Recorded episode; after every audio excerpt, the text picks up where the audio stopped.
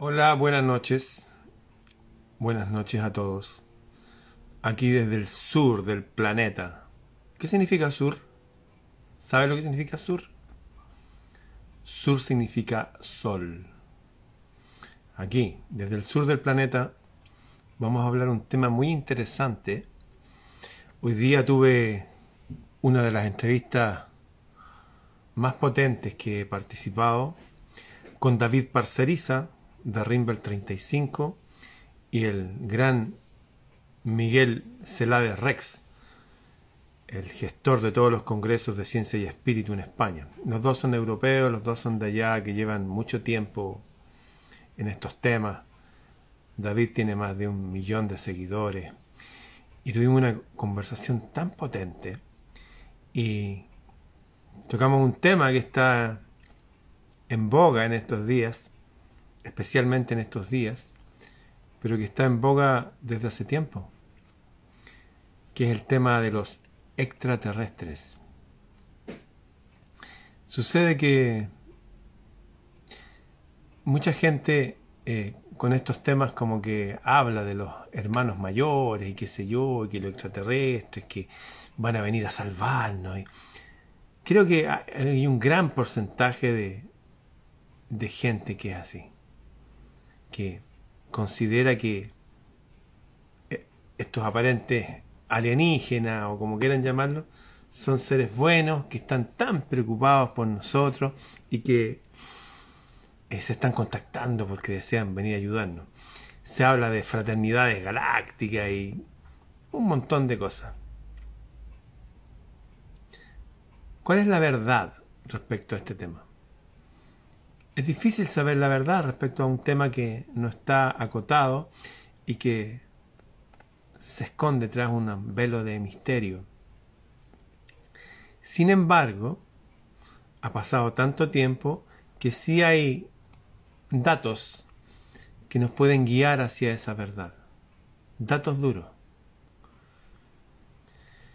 Por ejemplo, desde la más remota antigüedad, desde siempre, por decirlo así, se han hablado de estas civilizaciones humanas, sobrehumanas, superiores a la humana, no lo sé, pero civilizaciones con un nivel de tecnología supremo. De hecho, hay un libro que se llama El Mahabharata, uno de los libros más antiguos de la humanidad, es de la India, y está también el Ramayana y otros, donde se habla de esto abiertamente. Recuerdo un programa que se llamaba Creencias, de un canal que se llama Infinito en, televisión por cable hace 20 años atrás, algo así, y donde se juntaban varias personas de distintas creencias. Había un gnóstico, evidentemente era un masón, había un judío, un católico, un protestante, un ateo y un hindú. Y hablaban de distintos temas. Y un día el hindú le, tocó contar de estos temas de, de sus creencias y mostró de sus libros sagrados, repito, el Ramayana, el Mahabharata, que son los libros más antiguos de la Tierra, donde no solamente hablan de estas civilizaciones, estos personajes, no define claramente si son humanos o no, pero sí tienen apariencia humana, de hecho lo llamaban brahmastras, y sí eh, usaban unos discos brillantes para desplazarse por los cielos.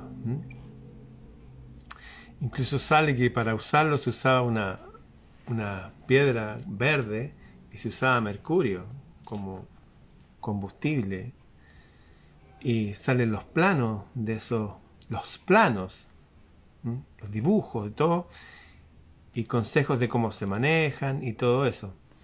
Esa información siempre ha estado ahí. Obviamente si usted es un evangélico recalcitrante o un católico empedernido o un ateo cerrado, ¿ah?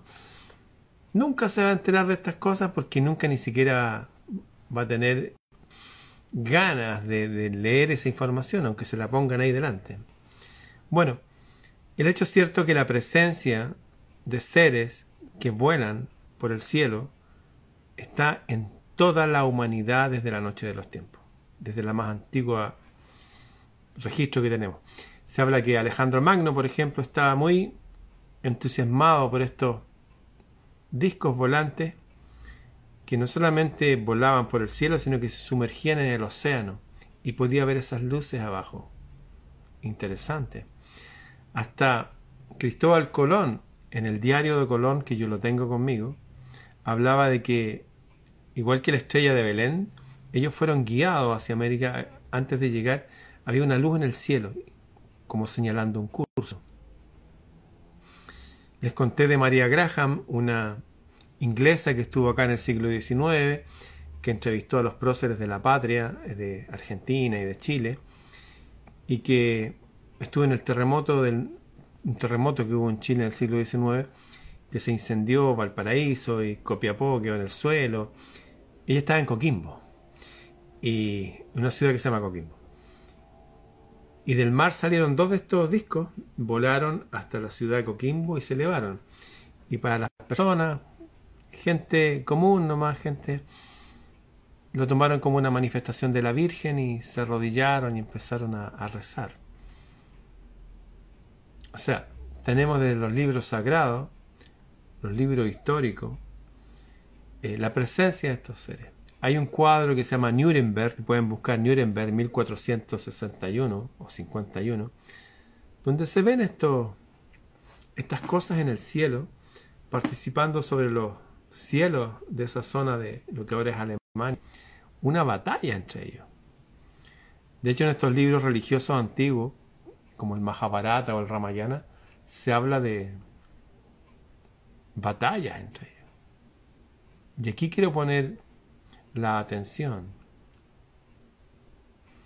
Siempre se ha hablado de que esos seres o esas civilizaciones o lo que sea, no son todos buenos. No están interesados, parecen nosotros, y si fuera así, no lo han manifestado. De hecho, han habido grandes peleas entre ellos. Eh, peleas a muerte, peleas para destruirse unos a otros. Y yo no creo que con toda esa tecnología, esa evolución hasta esa época, que hayan cambiado mucho hasta ahora. Porque veo los grandes experimentos que se están haciendo ahora con los seres humanos, esta gran campaña de esterilización a la cual todas las personas se sometieron sin darse cuenta que a lo que estaban haciendo. Veo cómo las personas no solamente han dejado de pensar, si ya que ni siquiera razonan, no, no son capaces de juntar los elementos que están en juego en el tablero mundial y sacar una conclusión aceptable. Me refiero a que nos controlan.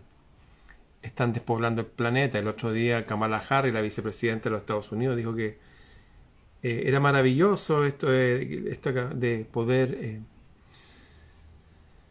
provocar que haya menos personas, para decirlo suave, para que así los sus hijos y sus nietos puedan respirar aire puro y tener un planeta más limpio. Resumiendo, la presencia de estos seres o lo que sean siempre ha existido. Siempre. A veces han guiado a los humanos para momentos, no sé, importantes como el descubrimiento de América. A veces simplemente han aparecido como mostrando también sus partes de pasionales, donde pelean entre ellos. Por lo tanto, asegurar, como insisten algunos pelotudos, de que estos son todos buenos, que vienen a ayudarnos y hay que contactarse con ellos, no solamente es una estupidez, sino que es peligroso. Yo recuerdo los relatos de los antiguos habitantes de América, donde hablaban de estos caballeros barbados y de ojos claros que venían desde más allá del océano, en unas naves que para ellos ya eran extraterrestres, esas naves con esas banderas, con esas cruces rojas y todo. Y para ellos era todo una fiesta cuando ellos llegaban porque eran amables con ellos. Claro, venían acá a buscar plata y otras cosas, pero les traían cosas para acá también. Y algunos vivieron acá. Les recuerdo que cuando llegó Colón, había una provincia hasta el día de hoy que se llama Cundinamarca en Colombia, que significa el rey de Dinamarca. Y allá se habla de Bochica, que era un hombre de barba, de ojos claros, y que llegó de más allá del mar. O sea, había contacto con estos que para ellos eran extraterrestres, extraterrestres que vienen de más allá de esta tierra no necesariamente habla del espacio, ojo ahí. ¿eh? Bueno, y llegaron acá, sin embargo, cuando se fueron, esos, esas órdenes de caballería fueron perseguidas, declaradas herejes, y, y pasaron un buen tiempo, casi un siglo, más bien casi dos siglos.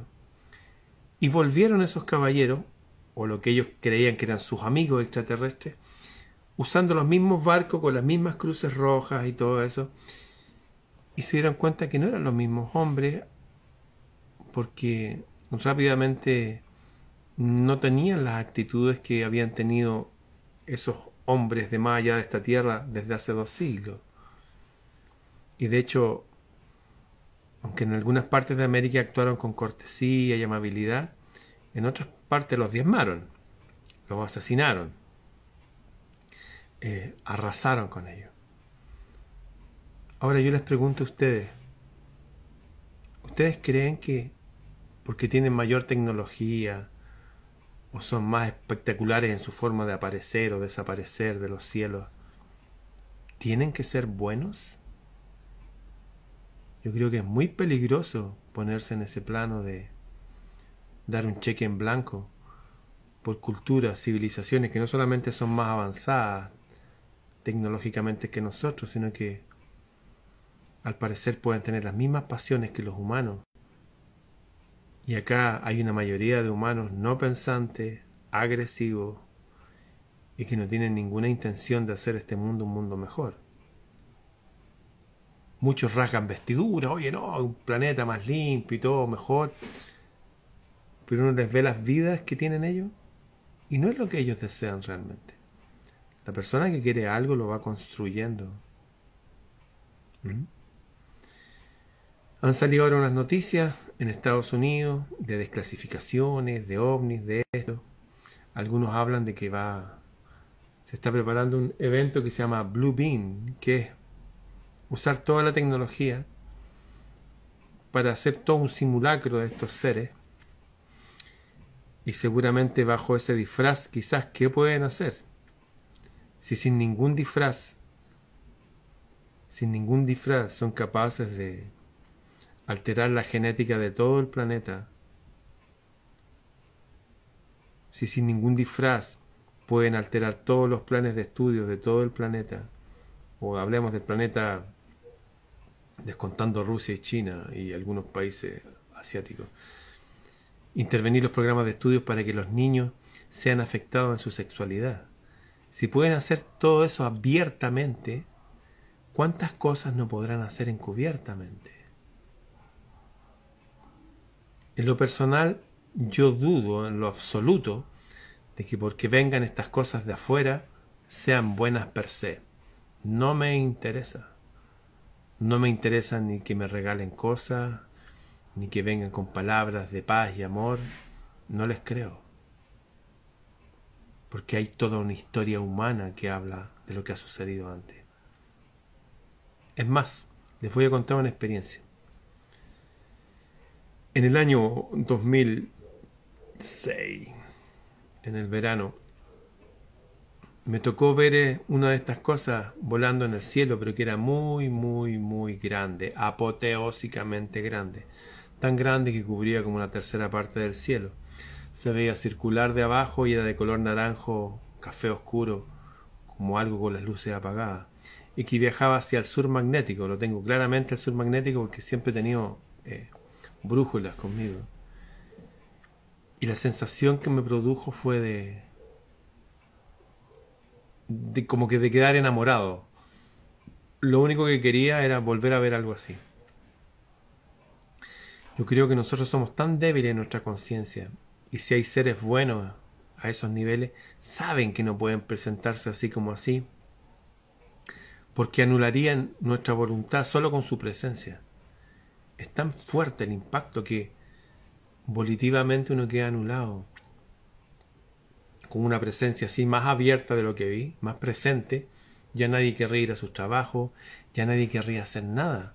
Era como rendirse ante eso, rendirse ante eso, sin saber si es bueno o malo.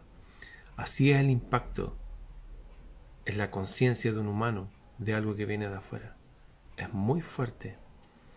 Tengo un gran amigo, vecino, ex maestro mío de guitarra eléctrica, Héctor Pessoa Blanco el Tito Pessoa.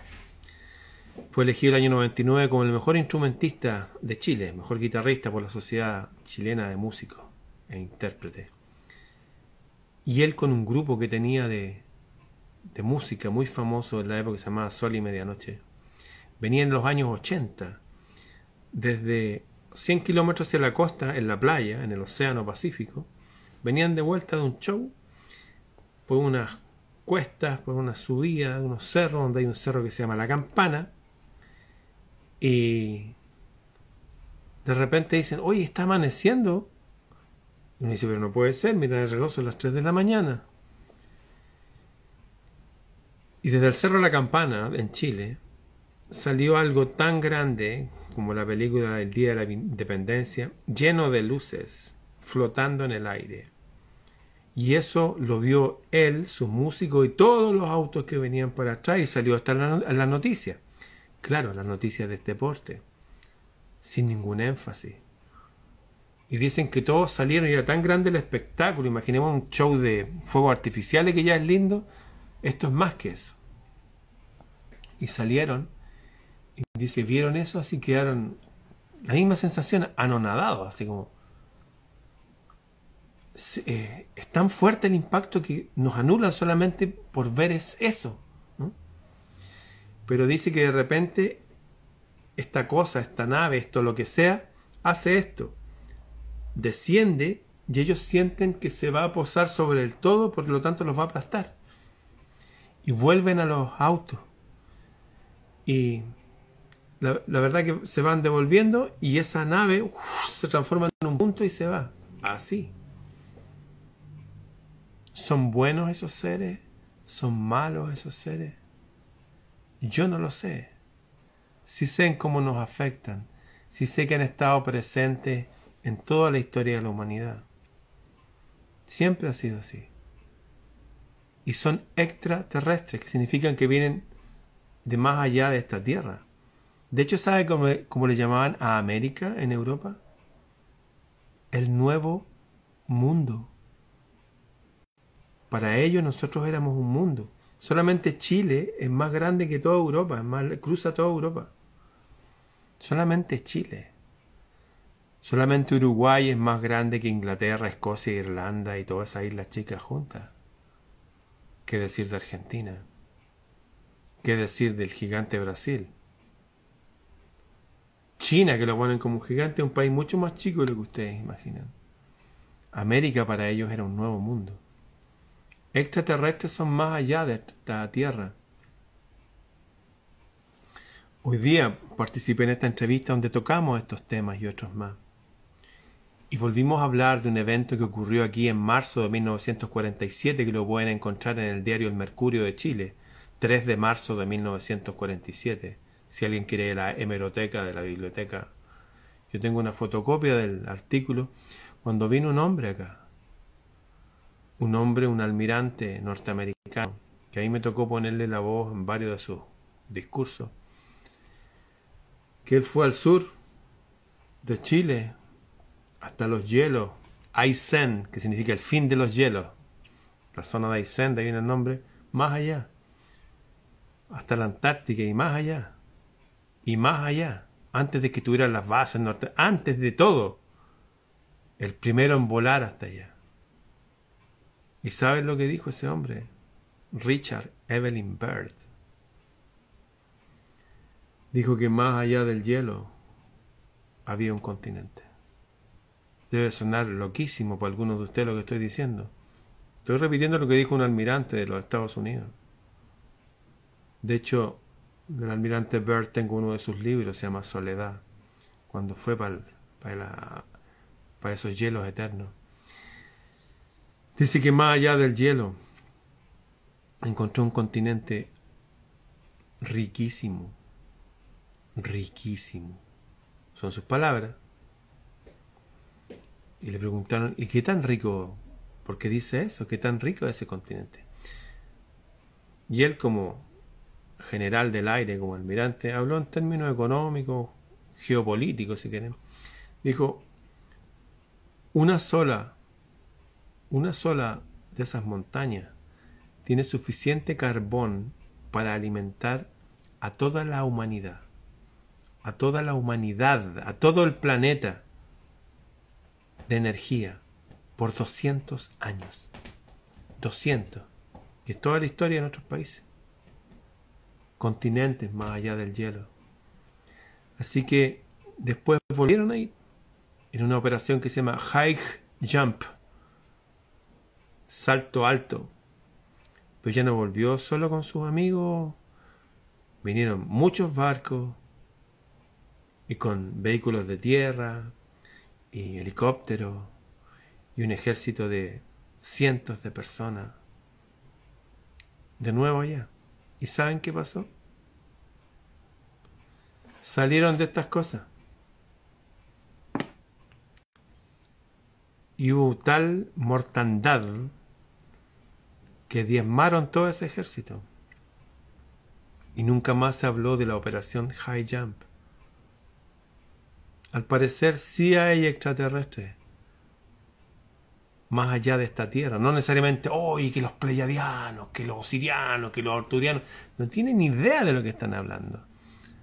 Hablan igual que esas viejas del siglo XIV o XIII o XII que le pasaban un hueso de pollo y le decían que era un hueso de la clavícula de Jesús. Y llegaban y construyeron una iglesia. ¿Saben ustedes que hay templos con el diente de Buda? El ser humano es así. Como decía Einstein, la estupidez humana es infinita. Este almirante fue con un ejército y salieron naves disparándole y asesinándolo y destruyendo sus barcos y todo. Y esas son, esa información son noticias de ahora, recientes, del siglo que recién pasó. A lo mejor se estaban defendiendo que no lleguen estos seres humanos que son tan extraños, tan poco fiables. Hasta los más grandes avatares, como Jesús, él decía que no confiaba en los seres humanos. No confiaba en ellos, decía, porque sabía lo que había en el corazón de ellos. Esa gente que ve un Jesús como que todo amor y toda paz, y vengan y todos juntos como hermanos. Están hablando de un demonio. Jesús no era así. Jesús vino a denunciar que las élites de este mundo sirven a un demonio. Cuando salió la gente de su propio pueblo a decirle, oye, somos los hijos de Abraham, ustedes son hijos del demonio, de una serpiente, mentirosos, engañan a la gente. Eso les dijo. ¿Usted cree en el Jesús de Franco Sefirelli? No existe. Nunca existió. Es un demonio, es un engaño. ¿Mm? Él vino a denunciar lo que pasaba aquí y a decirnos que todos nosotros éramos algo muy potente. Pero no éramos de esta tierra, no éramos de este mundo. Así que teníamos que ser muy astutos y muy inteligentes para permanecer aquí. Y para poder vivir aquí, decía, teníamos que vaciarnos, sacarnos de cualquier preocupación que el sistema demoníaco nos quiere poner.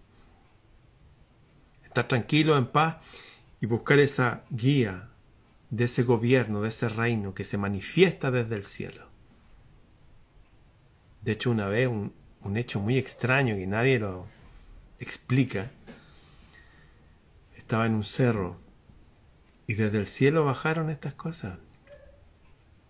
Y bajaron dos seres y se pusieron a hablar con él. Y los tres tipos que estaban ahí con el nazareno no sabían qué pasaba y le dijeron, oye, ¿quieres que hagamos unas enramadas, unas carpas, unas casitas para que pernoctar esta noche ahí? Y le dijo, no, se rió, dijo, porque no entendía, eh, Porque nosotros, los humanos, no entendíamos qué se estaba gestando ahí.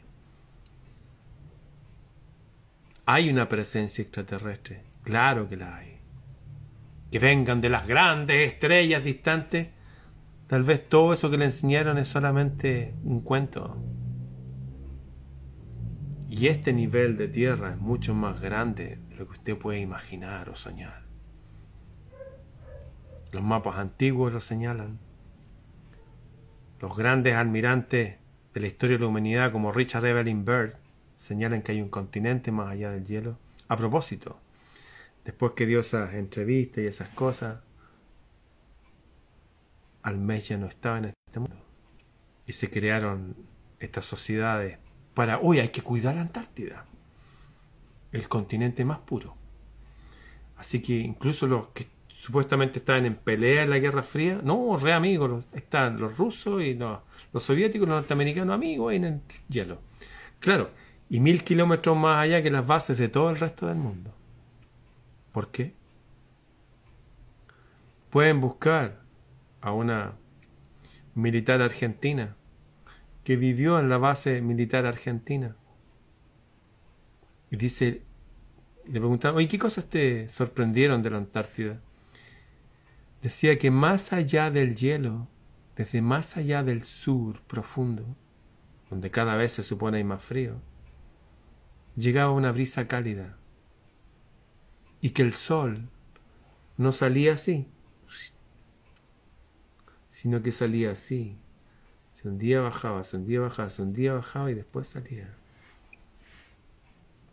De esos lugares templados más allá del hielo han hablado muchas personas. En fin, ¿Van a haber manifestaciones en los cielos? Van a haber manifestaciones en los cielos. ¿Se va a hablar de extraterrestres? Se va a hablar de extraterrestres. Y van a usar todo eso para engañarnos. Sean manifestaciones reales, artificiales, porque este sistema es engañoso. ¿Usted está esperando de que alguien lo venga a liberar, a rescatar? Bueno, usted es un esclavo. Los esclavos esperan esas cosas. Los hombres y mujeres libres no necesitamos que nos vengan a liberar.